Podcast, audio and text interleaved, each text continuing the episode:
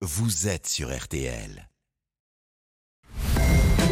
RTL Matin, bien chez soi. On retrouve bien chez soi sur RTL en partenariat avec le magazine Imodeco. Bienvenue chez vous by Stéphane Plaza pour acheter, décorer et s'inspirer. Alors attention, notre champion est là, il est encore et toujours votre animateur télé préféré, Stéphane, pour vous, pour vous conseiller. Bonjour. Bonjour, bonjour à tous. Ce matin, on parle de terrasse, mais alors pas n'importe laquelle, la terrasse de style nordique.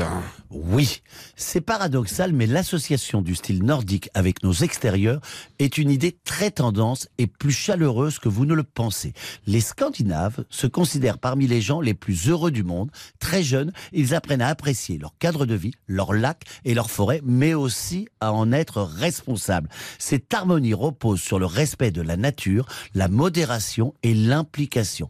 C'est de cet ensemble que nous allons nous inspirer. Et justement, c'est quoi le style scandinave? Le mot d'ordre, moins il y en a, mieux c'est. Il est fonctionnel et sans fioriture. Le style scandinave raffole du bois, teck ou acacia, mais aussi des matériaux techniques, faciles à vivre, comme le textilène, toile tissée aérée ou les résines. Il ne faut surtout pas encombrer l'espace. Côté implication et respect de la nature, on privilégie les matières naturelles et le fait main coussins et tapis en fibre naturelle, vases et vaisselle en grès ou en terre cuite. On prône les objets de décoration venus de l'artisanat local, les jouets en bois et les beaux vélos font partie de la déco. Côté plantes, plutôt qu'une déferlante exotique, on cultive les tomates et les aromates. Qu'est-ce qu'on choisit comme meuble, Stéphane? Choisissez un beau meuble. Tout s'organise autour d'une belle pièce design. Associée à des pièces plus accessibles, si on a de la place, on s'organise un salon de jardin épuré et confortable, avec table basse, fauteuil et canapé. Si on a moins, deux chaises et une table suffisent pour créer son cocon naturel de préférence. Les matériaux doivent se fondre dans le décor. Qu'est-ce qu'on fait comme choix de couleur là? Préférez les couleurs neutres comme le blanc, la palette des beiges et les gris.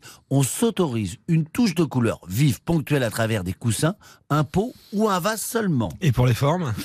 Il y a très peu de formes rondes dans le design scandinave. On préfère les lignes droites et simples. La rondeur est pourtant très tendance cette année, mais dans ce contexte, on les évite. Privilégiez le carré, le rectangle, les angles. Tout est dans l'ordre et la rigueur. Attention aux enfants qui peuvent se cogner, se faire mal à la tête. Et l'éclairage a une importance là? L'éclairage est soigné dans le style scandinave. La lumière doit être douce et indirecte pour apprécier les transparences des soirs d'été qui n'en finissent pas. On multiplie les points lumineux, guirlandes, baladeuses à énergie solaire, bougies. Tiens, j'ai un piège. La différence entre les styles scandinaves et scandicraft. Le style scandicraft est la version 2.0 du style scandinave. Les lignes sont plus irrégulières et le mobilier se veut plus authentique, plus foncé et plus rustique. Ici, on récupère et on rénove. Table en bois chiné, fauteuil canage ou vase en verre strié, optez une déco 100% récup, tout aussi importante pour la planète. Côté couleur, la douceur du style scandinave reste présente avec ses tons pastels, mais on y ajoute des couleurs plus profondes comme le vert sauge, l'ocre ou le terracotta. Nous savons tout sur le style scandinave et la fameuse terrasse nordique. C'est avec Stéphane Plaza, bien sûr. On réécoute tranquillement l'appli RTL à disposition. Merci Stéphane. Merci à vous.